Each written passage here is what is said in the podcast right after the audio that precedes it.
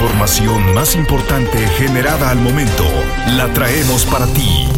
Radioincro.com Es el último día del mes 31 de enero de 2023 y te doy la bienvenida a la información. Actualidad informativa.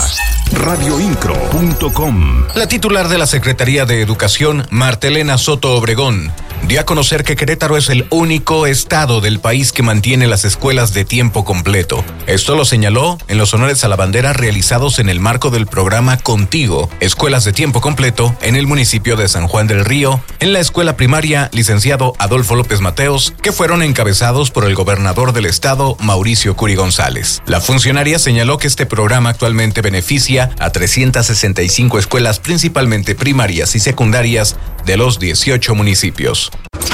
Siempre estarás informado con radioincro.com. Alejandra Aro, secretaria de Servicios Públicos del municipio de Querétaro, precisó que se logró recolectar un total de 18.6 toneladas de residuos eléctricos, pilas y llantas durante la campaña que se llevó a cabo el pasado 28 de enero. Este sábado 28 de enero realizamos nuestra primera megajornada de acopio de residuos de manejo especial en la que reunimos 18.06 toneladas de eléctricos y electrónicos, alrededor de 10 toneladas de llantas de desecho y 746 kilos de residuos como pilas, lámparas fluorescentes, cartuchos de toners, entre otros.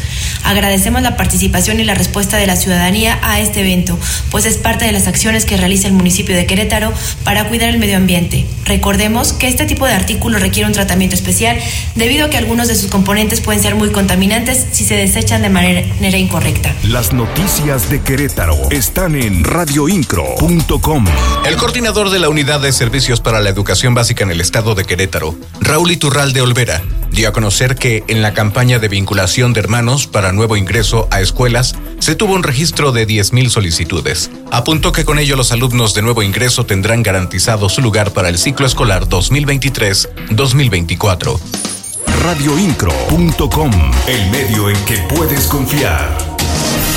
Y sobre el tema de las papeleras solares que hacen compactación, bueno, pues que no combinan con el centro histórico.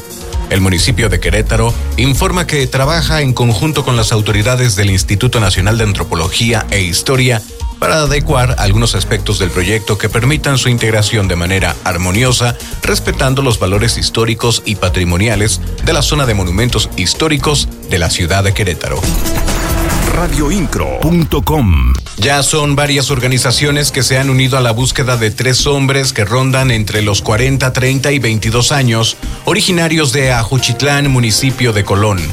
Desde el 14 de enero acudieron a la zona aledaña a la presa llamada Presa de los Muertos a cortar leña.